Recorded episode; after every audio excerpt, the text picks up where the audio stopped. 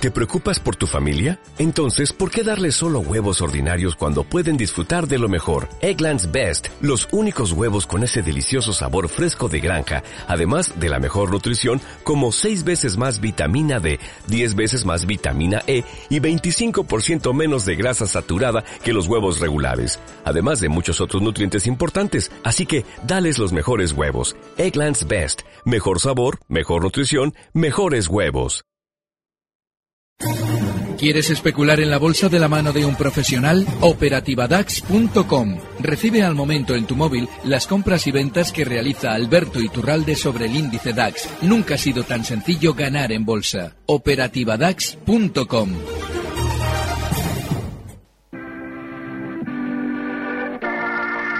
91 533 1851. Las claves de la jornada, las oportunidades de inversión, las mejores recomendaciones, valores para compra, para venta, la pizarra, IBEX 35, DAX Setra, SP 500. No dude en llamarnos 91 533 1851. Consultorio de bolsa en cierre de mercados. Las bolsas europeas, como sabéis, han cerrado hoy a la baja en una jornada de las llamadas de transición, a la espera de que la Reserva Federal dé mañana posibles eh, pistas sobre su próximo movimiento, en concreto, qué es lo que puede hacer en la reunión del próximo 31 de julio. El Profit Warning de BAS ha avivado además los temores sobre una desaceleración económica mundial, así que la rapidez con la que la Fed pueda bajar los tipos y el acuerdo comercial que todavía parece muy muy lejano, hacen difícil que el mercado pueda seguir empujando a niveles aún más altos cuando las ganancias anuales además es que rondan eh, porcentajes que son tremendos, 18% de subida en el caso del SP500 o del 17, si no me equivoco, de Eurostox 50.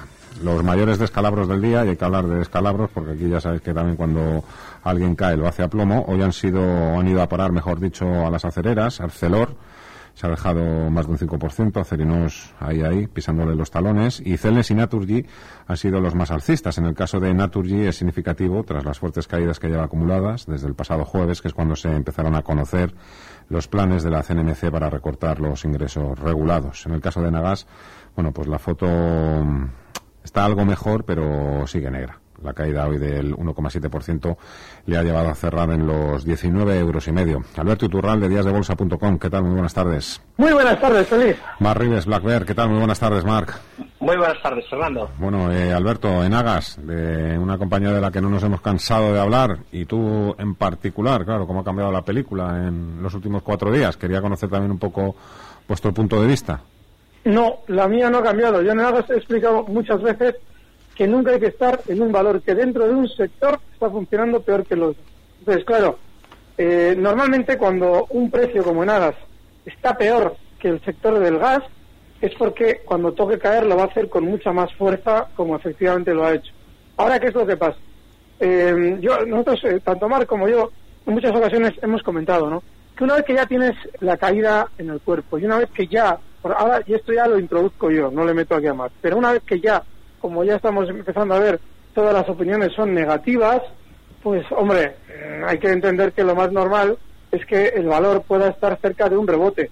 Y, eh, claro, el problema está en que si alguien dice, bueno, y, y, bueno, ¿compro ahora? No, no es una cuestión de comprar o no comprar, o sí es una cuestión de comprar, pero entendiendo que el stock tiene que estar en zonas de 18.50, 18.40, con lo cual se puede hacer la típica compra en dos bloques, es decir, tú puedes entrar ahora por si se rebota ahora mismo y si recorta hasta 18.50, entrar con una segunda parte igual que la anterior. Esto no es promediar. ¿Por qué? Porque estamos en la estrategia incluyendo ya esa estrategia de promediar de antemano, no lo que es promediar de toda la vida, que es que se nos ha ido una operación de las manos y nos ponemos, nos volvemos a comprar para rebajar el precio. Que no lo he dicho, Red Eléctrica también hoy se ha metido también en, positivo. Bueno, Mar, este, todo, todo este asunto, bueno, en el caso de Nagar, bueno, a mí es que me llama la atención que de repente las casas de análisis que se han tirado a la yugular, es que han recortado los precios objetivos en 30 o 40%. A mí, a mí me parece una barbaridad, desde luego, vamos, no sé. Sí, la verdad es que, a ver, yo, yo siempre opino lo mismo, ¿no? Que, de hecho, cuando empezamos a estudiar esto, muchas veces eh, nos eh, confunde el hecho de que poner un precio objetivo sirva para algo y al final Igual que cuando miramos los gráficos no tenemos que intentar predecir los precios, pues esto lo mismo. Eh, la empresa vale lo que cada uno esté dispuesto a pagar por ella, ¿no? Y al mm. final eh, hay una referencia en una casa de análisis, pero el precio se puede mover hacia arriba y hacia abajo eh, en función, pues un poco en este caso del tema regulatorio o de las circunstancias que hay que son imprevisibles. La cuestión de fondo siempre es comprar con margen de seguridad, es decir, comprar algo que esté tan barato que si pasan estas cosas pues te equivocas de poco, ¿no? Y lo que está claro es que las eléctricas pues están muy caras y es evidente que estas rebajas responden al cambio coyuntural y precisamente a que son eh, valoraciones pues ya un poco exigentes, con lo cual yo creo que hay que estar fuera del sector eléctrico. ¿Y hay que seguir largos en, renta variable, Marc? Eh, yo no es, a ver, eh, siempre hay mucha manera de verlo, ¿eh? porque la gente tiene que entender también, los oyentes, que hay diferentes tipos de operativa, pero yo pienso que a los precios que hay muchos activos en Europa e incluso algunos en, Estados Unidos, es que el riesgo es no estar 100% invertido en renta variable. Es ahí donde vemos el riesgo, porque que cuando las cosas están más complicadas y turbias es cuando realmente surgen las mejores oportunidades. Nosotros tenemos una cartera que este año pues estamos sufriendo un poquito en comparación con el mercado, pero es que tenemos un potencial de revalorización del 200%. Eso no nos ha pasado nunca en la vida. Y eso significa que hay auténticos chollos en el mercado, ¿no? Alberto. Yo, la pregunta de si tenemos que estar eh, invertidos en renta variable, eh, yo en principio esa es la pregunta que atacaría. ¿Por qué? Porque hay valores, están bien, pero valores, no la renta variable en general. Y no la renta variable en general porque fíjense lo que está pasando estos meses con Donald Trump ya la semana pasada otro capítulo del engaño con el sistema financiero de por medio, que es que justo cuando la bolsa va a hacer un techo, el malo que habíamos creado hacía un mes, que era el de la crisis comercial con China, muere, lo matamos. Además lo matamos de una manera muy, muy vulgar, ni siquiera hay una especie de sofisticación en la que nos damos cuenta de que efectivamente igual ha habido unos acuerdos, no, no. Se reúne con el presidente chino y de repente nada, todo solucionado. A Huawei le dejo vender móviles y al chino y yo super amigos.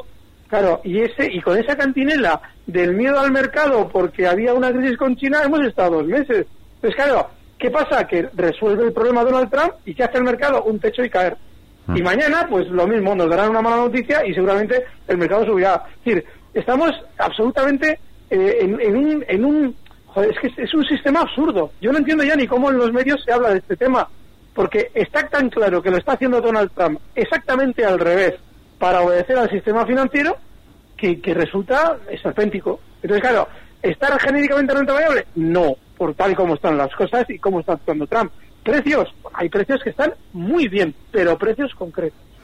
Luego hablamos de ellos. Vamos con las primeras consultas. Mireya. Hola, buenas tardes. Soy Benito. Mi pregunta es sobre AENA. He posicionado a 176,75 y nada, quería saber objetivos y stop. Muchas gracias. Buenos. Bueno, sobre AENA además hay unos cuantos WhatsApps, por ejemplo, también. Eh, ¿Y tú? Que yo creo que, va por ti esto. Sí, eh, AENA está ahora hoy cerrando en 173,80. Tiene una zona de soporte muy importante en niveles de 168,35. Estos días hemos afinado mucho más cerca el tema de eh, soportes, pero el más importante es esa zona, 168,30, cosas así.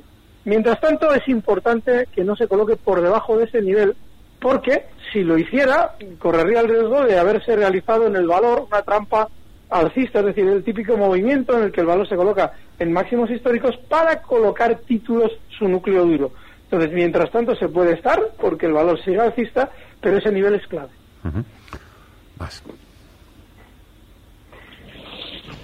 Hola, buenas tardes. Mi nombre es Ana y me gustaría saber, Fernando, si, a ver qué me dicen los analistas, hasta dónde podría llegar Mafre. Por favor, le agradecería mucho. Las tengo compradas, ¿eh? A un... ¿Cómo está? ¿Cómo las he comprado? ¿A ceros? Uy, no, no, no, a cero no, a 2,62 me parece que está así. Bueno, a 62 eh, céntimos. Eh, 262 o 362, que ahora me ha pillado mal. Estoy conduciendo y me he parado aquí y digo, voy a hacer la pregunta. Gracias y discúlpame la mala comunicación. Venga, otro día mejor. Adiós. Hola, soy de nuevo Ana. Es que mm, me he hecho un lío. Eh, son dos. Sí, lo has dicho bien. Perfecto, lo has dicho, Ana. A ver hasta dónde puede llegar y Perfecto, eh, aclaradísimo. Eh, Marc. Bien, pues eh, ahora mismo está eh, técnicamente haciendo un patrón de cambio. Y de hecho el comportamiento la semana pasada es muy positivo y lo único que le falta es el empujón que ponga el precio por encima del 2,70. En ese momento ya veremos que el precio definitivamente está construyendo una tendencia alcista y por lo tanto, dentro de un sector muy fuerte que es el europeo de seguros, pues el valor puede continuar. Ahí tenemos Allianz, por ejemplo, que está liderando el sectorial y Mafre, pues quizás por el freno de mano que lleva nuestro mercado, pues va un poco a remolque, pero está claro que el sector es atractivo para el mercado y Mafre, viendo lo que vemos en el gráfico, también. Es una compañía que está barata además y que a estos precios yo creo que es una buena oportunidad de entrada como mínimo de mantener y el precio que ha comprado la Viente en este caso es muy atractivo, con lo cual mantendría la posición sin dudarlo. ¿Dónde pueda llegar? Pues no lo sabemos, pero potencial tiene. Perfecto, porque sobre Mafre también hay unas cuantas preguntas, igual que sobre AENA, igual que somos, igual, perdón, que sobre Quabit, eh, Marc, y las de Quabit yo creo que, que van para ti. Eh, hay alguno que se queja que dices que hay que seguir comprando, acumulando Quabit y que no hace más que caer esta compañía. A ver, eh, yo no he dicho acumular. Lo que sí, lo que sí hemos dicho es que si no se está dentro, pensamos que es una buena oportunidad. Y lo que también decimos es que en este tipo de compañías se tiene que comprar el 1-2% del capital. Y, y, es muy sencillo entenderlo. Podemos entrar a veces con una posición del 10% del capital o del 20% del capital. O a veces en posiciones de intradía el 30 o el, el 200% del, del capital, es decir, una posición apalancada porque tenemos un rango de stop muy, muy ceñido. Y ahí el stop es algo indiscutible, ¿no? Porque al final gestionamos el riesgo. Cuando compramos este tipo de empresas, podemos ganar mucho, pero tenemos que tener mucha paciencia. Entonces, el stop es comprar eso, el 1 o 2% del, del capital, porque lo que nos puede pasar es que perdamos eso, ¿no? El 1 o 2% del capital. Y es tan importante el qué como el cómo. Por lo tanto, mm, ¿se puede invertir en Quabit? Sí ¿Tomarías una posición en estos precios? Hombre, yo he invertido eh, aproximadamente a dos, con lo cual, si sigo viendo atractivo al valor, pues con más, con más razón entraría. ¿Acumularemos? No, porque tenemos el tamaño de posición que, es eh, el objetivo y ahora lo que hay que hacer es esperar a que el precio pues se ponga en valor. Eh, en este tipo de operativas, si tardamos cinco años en doblar, pues lo sacamos un 20% al año. Hay que tener paciencia, pero los precios que a día de hoy ofrece Cuavit con el plan de negocio y la presentación de resultados del primer trimestre sigue siendo una compra clara y a estos precios más. Hola Miguel, buenas tardes. Sí, hola, buenas tardes. Adelante, amigo. Sí, una pregunta para el señor Marrivet. Eh, la semana pasada, en la pizarra, eh, recomendó una acción que era Talgo. Entonces, en el transcurso de la semana, eh, esta acción ha bajado aproximadamente un 6%. ¿Considera ah, que eh, es momento todavía o es interesante entrar, eh, comprar la estación? Y en el supuesto de que se considere interesante, ¿dónde pondría el stop loss? Muchísimas gracias, caballero. Vale, gracias. Imaginaros también que tengo muchos talgos por ahí. bueno, vamos a ver, esto es un poco igual, ¿no? en este caso en Talgo tenemos bastante más que el 1-2%. De hecho, tenemos el 10% de nuestro capital y es nuestra principal inversión. A nadie le gusta que caiga el valor, pero eh, la manera de actuación en estos casos, cuando me pregunta por el stop, nosotros no ponemos el stop, porque el stop es una manera de proteger el capital. En este caso, no es lo mismo un plan de negocio por hacer como puede ser Coavit, como Talgo, que tenemos una cierta visibilidad de lo que puede hacer. Eh, entonces, en Talgo lo que buscamos es que se acabe el programa de recompra de acciones y que veamos lo que pasa el próximo año con los contratos. Que haya volatilidad no nos importa. Si la semana pasada era una compra, yo creo que ahora, después de esta semana, lo es todavía más. Con lo cual, si me preguntas si entraría, sí, indiscutiblemente. A ver, y tú, para ti, José Luis, dice que me ha entrado hoy una orden de mil acciones de Telefónica 741. Eh, ¿Cómo ven el valor? Yo mal. El, a ver, no porque quizás durante estos días quiera rebotar algo más pero ¿qué sentido tiene en un precio que en muchas ocasiones ya ha demostrado, el caso, la, en, fíjense, en los últimos eh, 6-7 meses, ha frenado del orden de 6 ocasiones en niveles de 7,50 y ha frenado para recortar hasta niveles por lo menos de 7 euros. Bueno, pues nada, ahora nos encontramos con que después de haber caído hasta 6,82, rebota hasta 7,50. Y encima hoy nos cuentan que Telefónica se va a encargar de las comunicaciones del Real Madrid. Como en las anteriores ocasiones, cada vez que ha habido un rebote del valor, la propia compañía nos ha dado buenas noticias o nos ha intentado recordar que existe. Mal, lo veo mal. O sea, no es un valor para tener comprado bajo mi punto de vista. Más, mira, tira. ¿Qué tal? Buenas tardes. Eh, Eduardo de Madrid. Quería preguntar a Alberto Iturralde cómo ve entrar en una compañía minera de Nice que se llama Freeport McMoran. Eh, bueno, creo que tiene, que tiene buena pinta porque está en mínimos de, de cinco años prácticamente y, y cuando se resuelva todo este tema con China pues, pues puede dar un buen, un buen empujón. Muchas gracias. Muchísimas gracias a usted, don Eduardo. No, no he oído el nombre de la compañía. Joder, pues dilo antes, hombre. A ver, eh, Mirella, que a ver, vete tú al No, WhatsApp. que igual lo habías oído tú y me lo podías decir. Por Es eso no que he justamente además había habido ahí un ruido que... Claro, que- por eso. Mireya, escúchalo tú bien y nos dices qué, qué compañía es. Mientras tanto sigo. Julián eh, Mar pide soportes para Arcelor y Acerinox. Ujú. Hombre, los soportes de momento están en tendencia, ¿no? Entonces buscar en tendencia soportes es complicado porque el mínimo anterior es el 1301, pero hablar de eso como un soporte todavía es temprano. Quizás la zona de los 11.70 puede ser un soporte en cuanto que en la anterior subida el precio paró ahí, pero está claro que eh, si se está dentro, pues eh, ya lo decimos la semana pasada, es un valor absolutamente bajista y el rebote es para venderlo, sigue estando ahí. Lo lógico es que el 13-11 lo pierda y siga cayendo. Si busca el soporte para entrar, que se olvide. De momento es un valor en tendencia bajista y no hay que entrar.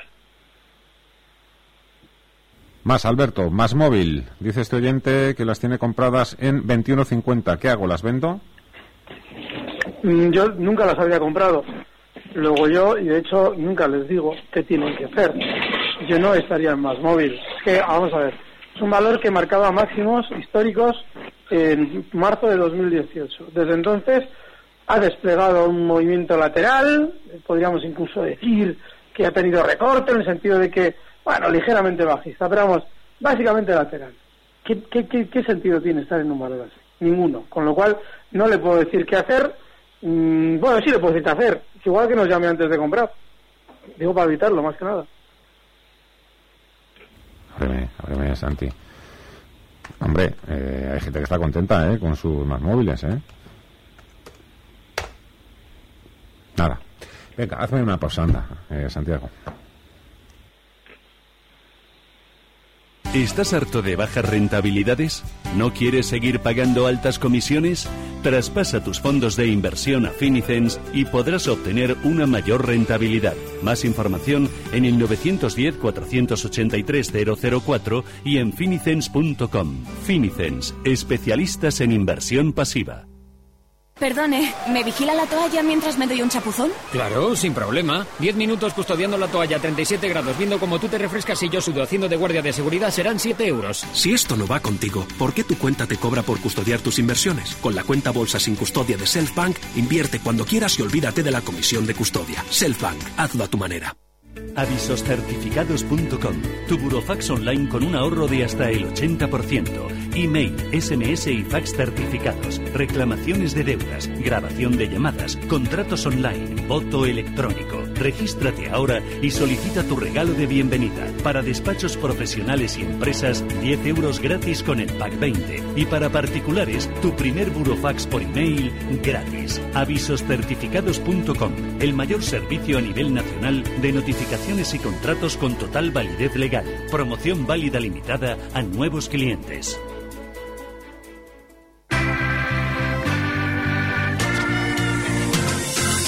Seguimos en el consultorio de bolsa, hoy con Alberto Iturralde, díasdebolsa.com, con Mar Rives, Bla Mar Rives, Black Bear. Mar, ¿te imaginas que el día 31 tira un poco y le da así un venazo y sube los tipos de interés? Entonces, Sería eh, bastante- eh, ese día tendremos que hacer un, un buen programa, ese día, ¿eh? Sí, sí, sí, yo creo que sería bastante fuerte. Nos haría un trichet. ¿Tú te acuerdas? Hombre, no? a 4.25 que lo dejó aquí el amigo en francés.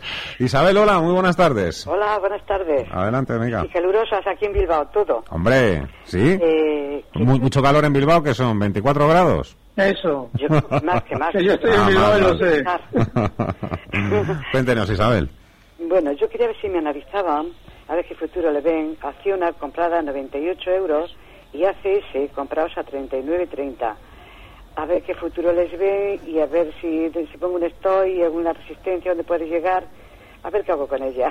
Muy bien, perfecto, Isabel. Muchísimas gracias. Pues, muchísimas gracias, mi amable. A ver, el paisano.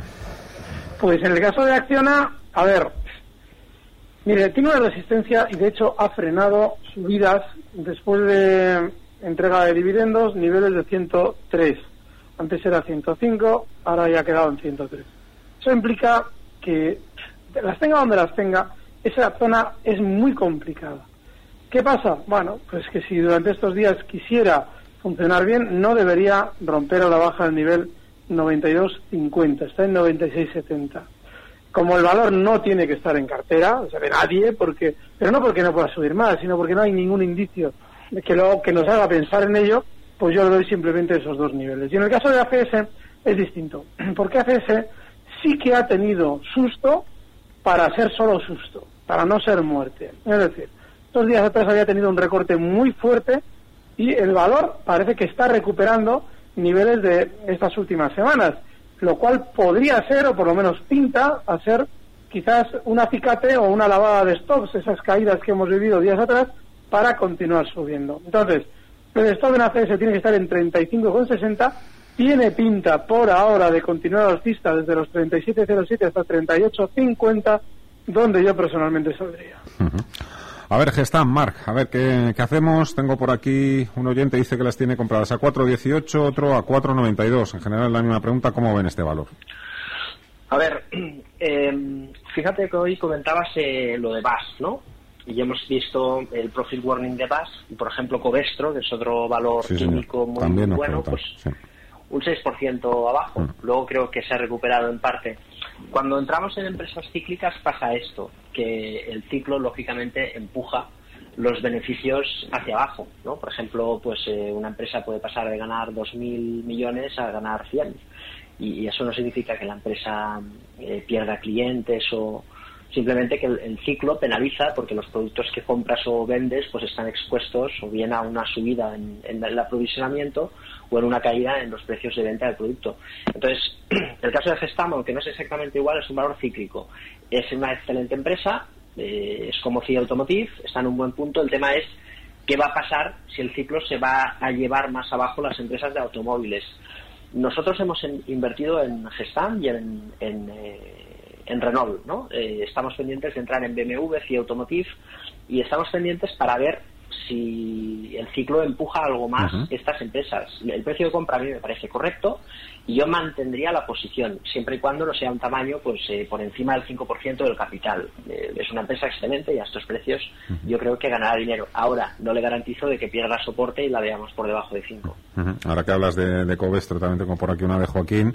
Eh, como pregunta por Navigator, pues te la, te la pongo a ti también. Mar, Covestro, Infineon, Navigator, dice este oyente Joaquín. ¿Vender o mantener con pérdidas?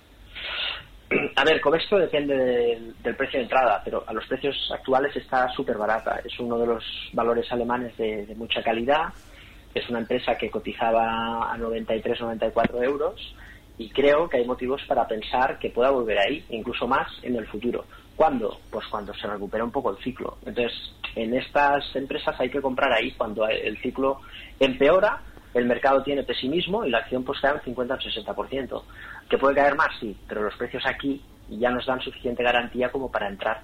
Entonces yo creo que Covestro y Navigator pues son dos empresas cíclicas que a los precios actuales hay que mantener porque las dos son excelentes. Hola, hola Miguel, buenas tardes. Buenas tardes. Adelante, amigo. Pues, pues mire usted, que al señor Iturralde, que por cierto nos dice el truco precisamente de, de la bolsa, le, se lo agradezco muchísimo.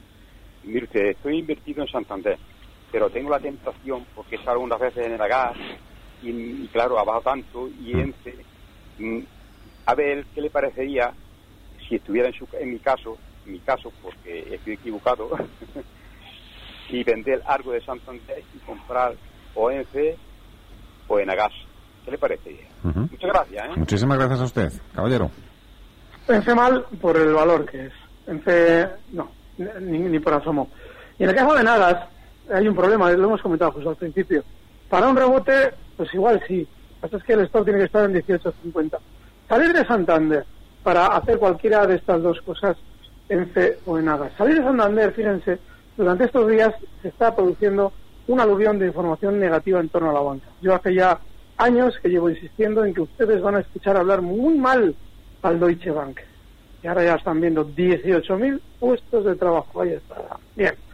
¿Qué pasa? Que si se fijan, coincide ese dato con una, eh, bueno, una de nuevo una segunda entrega del caso Villarejo en el BBV y también eh, noticias en torno a la banca también en tono negativo. Bueno, pues eso es lo que implica que seguramente después del recorte que puedan tener durante estos días puntual, no les debe extrañar ver un rebote. Sin embargo, yo insisto en lo de siempre con respecto a la banca.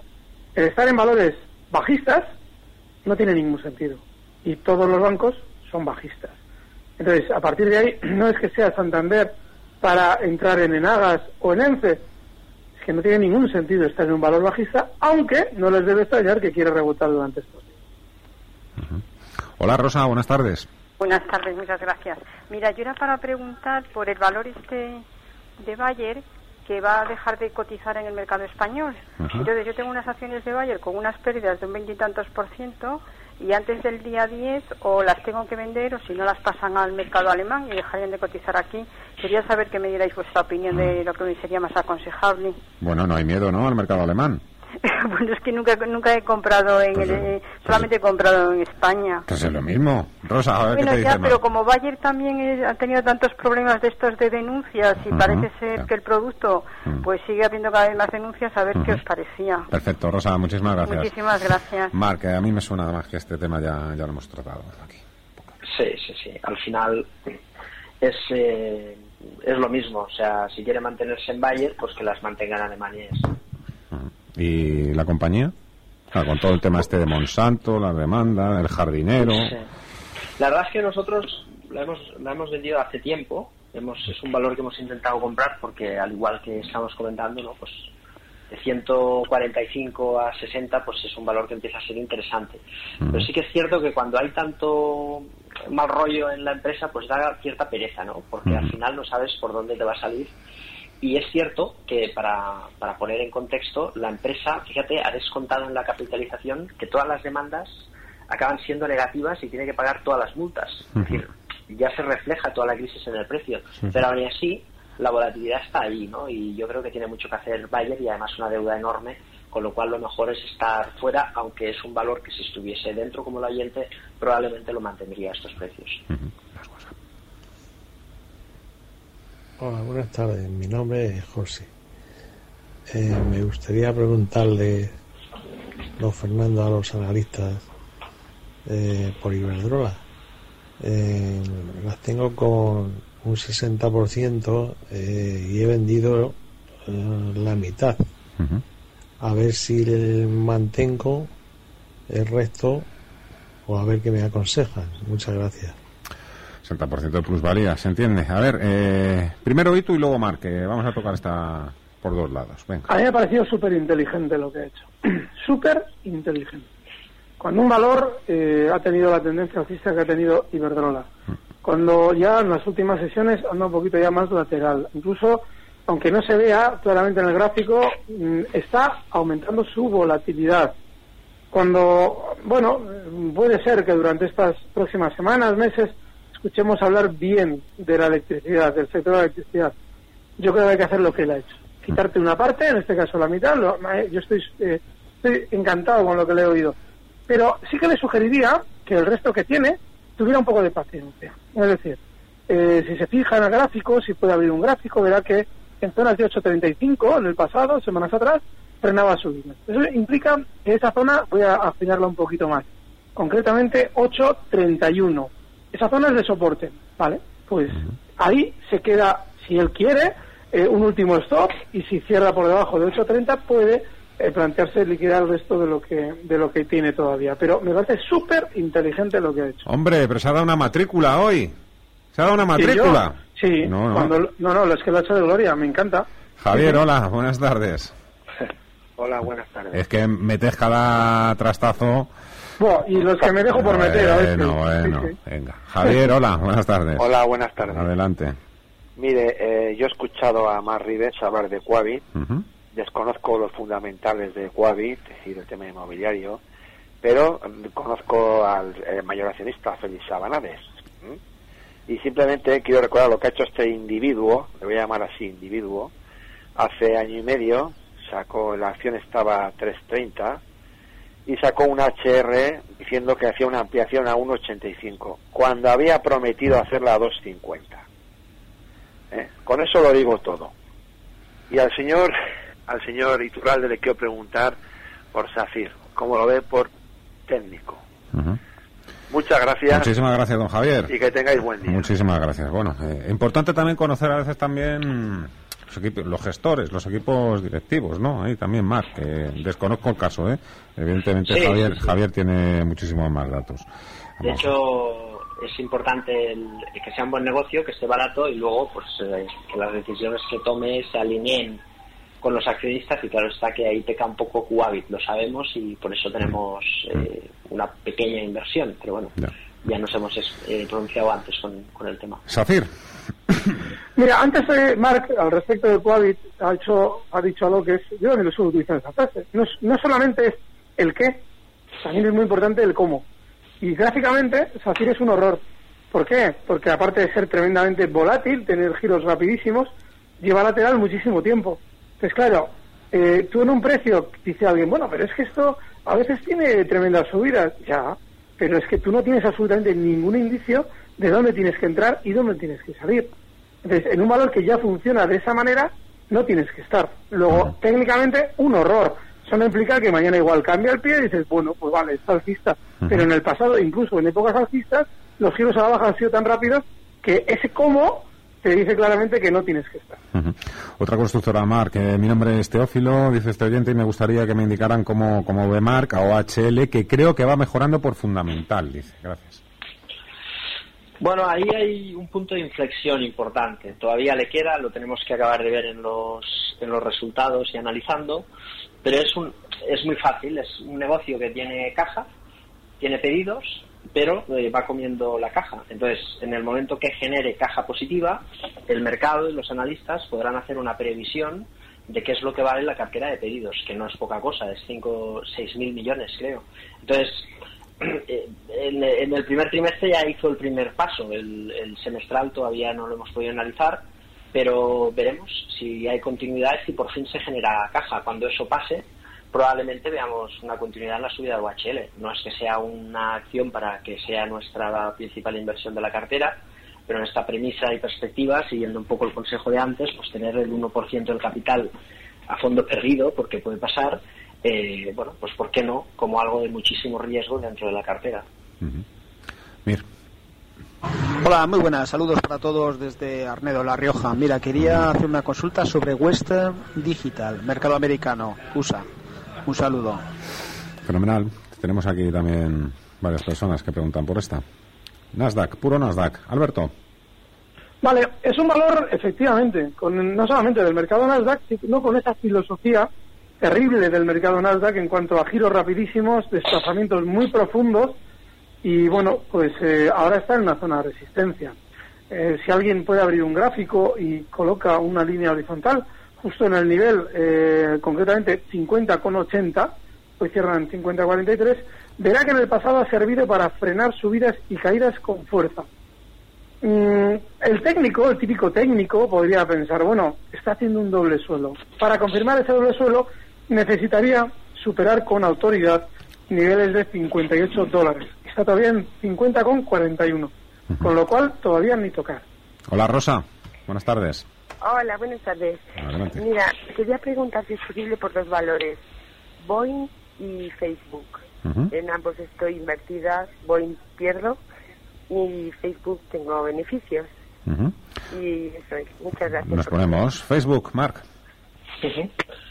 Bueno, la verdad es que, eh, a ver, No te preocupes que, que es que ha colgado ella.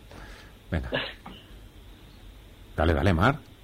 Sí, espera, es que Ah, estamos- vale, vale. Nos ponemos con Boeing primero. Venga, saca el avión, Alberto. Eh, yo lo he comentado durante estos meses y es que el, el accidente del 737 MAX había obligado al núcleo duro de Boeing a entrar de manera determinada compradora.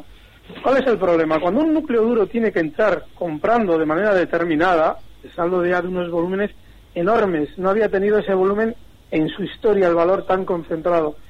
Eh, las, hay que recordar que quien domina un precio no tiene prisa.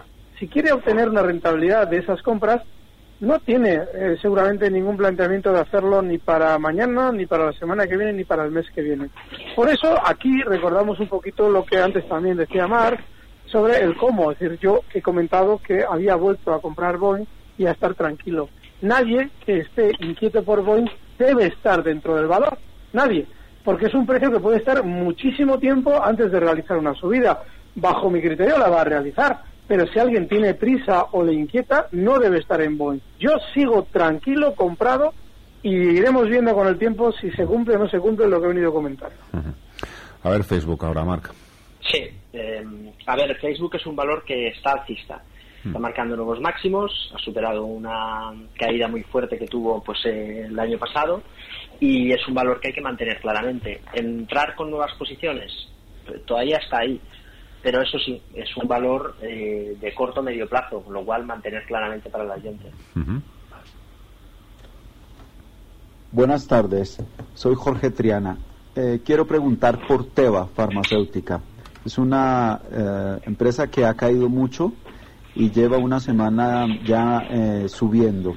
¿Cómo la ven? Gracias. Muchísimas gracias a usted. ¿Quién se la queda?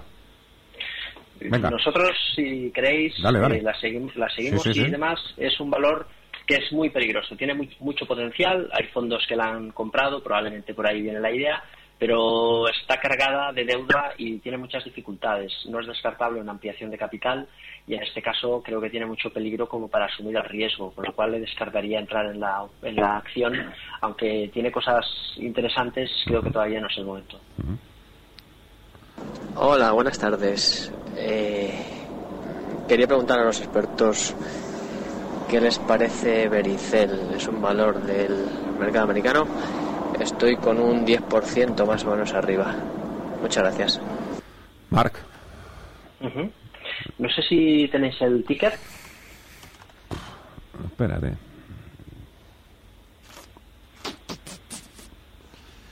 Ahora mismo, yo creo que, es V de Valencia, C de Cáceres, E de España, L de Lugo.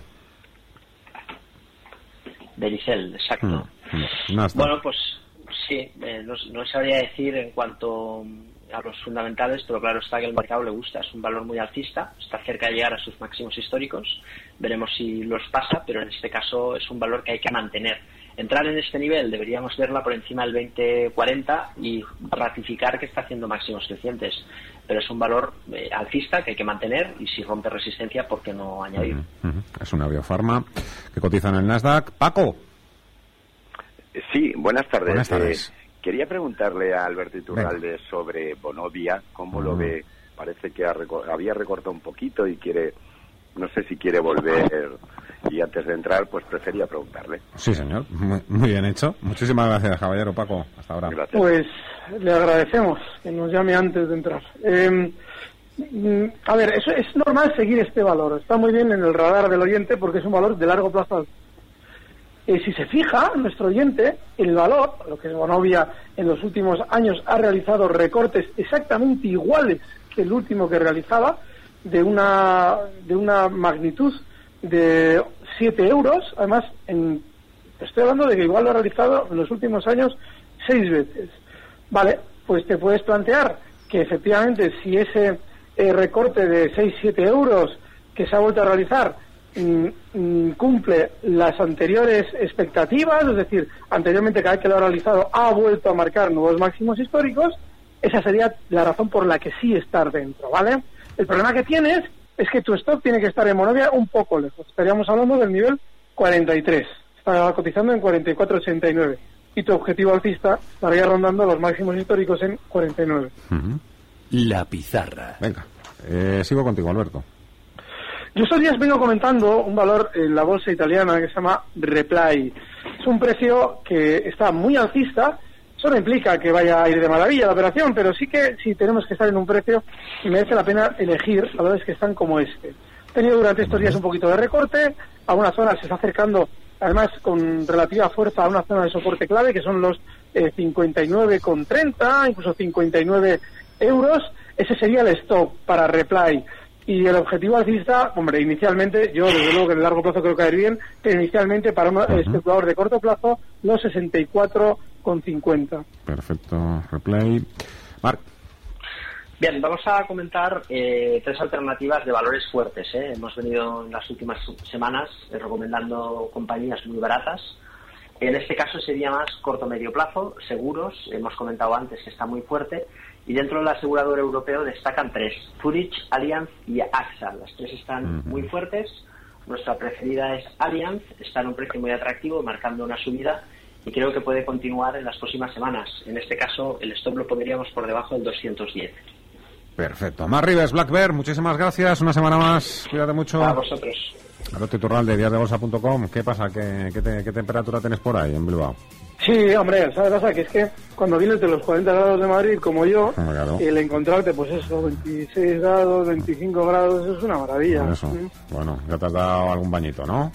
Sí, sí, sí, sí, claro, hay de claro. más. Sí, señor. Cuídate mucho, un abrazo. Un fuerte abrazo.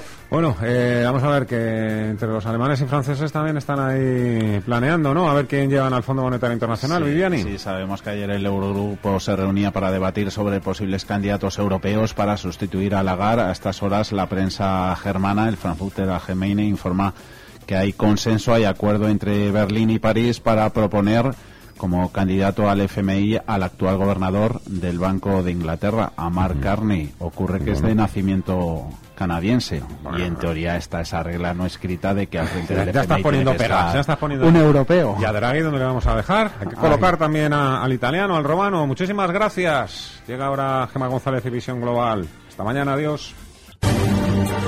Recibe al momento las operaciones de Alberto Iturralde vía SMS en tu móvil. Operativa DAX.com.